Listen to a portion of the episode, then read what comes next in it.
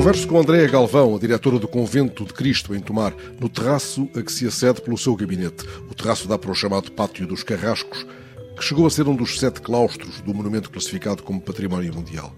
Ali onde vem anichar-se o aqueduto que Filipe II de Espanha encomendou a Filipe Terzi para que não faltasse água aos cultivos dos Sete Montes, uma equipa desmonta agora os cenários dourados de uma rodagem para a Netflix há dias terminada. Ainda se sente o sobressalto nas margens do Nabão, tudo no ai Jesus que não dá espaço a um feijãozinho no contentamento. Teria sido mais difícil percorrer os lugares do espanto saramaguiano de há 40 anos, caso aqui tivesse arribado uns dias antes, está visto.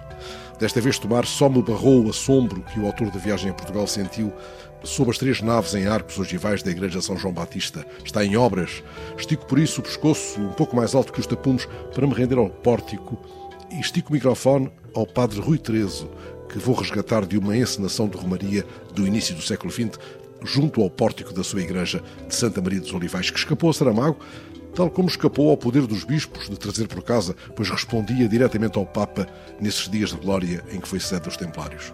Gualdim Paz está aqui por toda a parte e cuido que até o vento, assobiando tão forte durante a conversa com a diretora do Convento de Cristo, veio a seu capricho e mando. Quer que mudemos de sítio? pergunta Andréa Galvão. Responde-lhe que não, que o vento pode até ser música na rádio. Ainda não tive coragem de ir ouvir os 30 minutos de uma conversa que abraça a charola e os claustros góticos, a igreja manuelina, os claustros renascentistas. O vento não levará a melhor sobre as palavras. Este cadeiral da memória não arde à passagem de uma nova ordem napoleónica.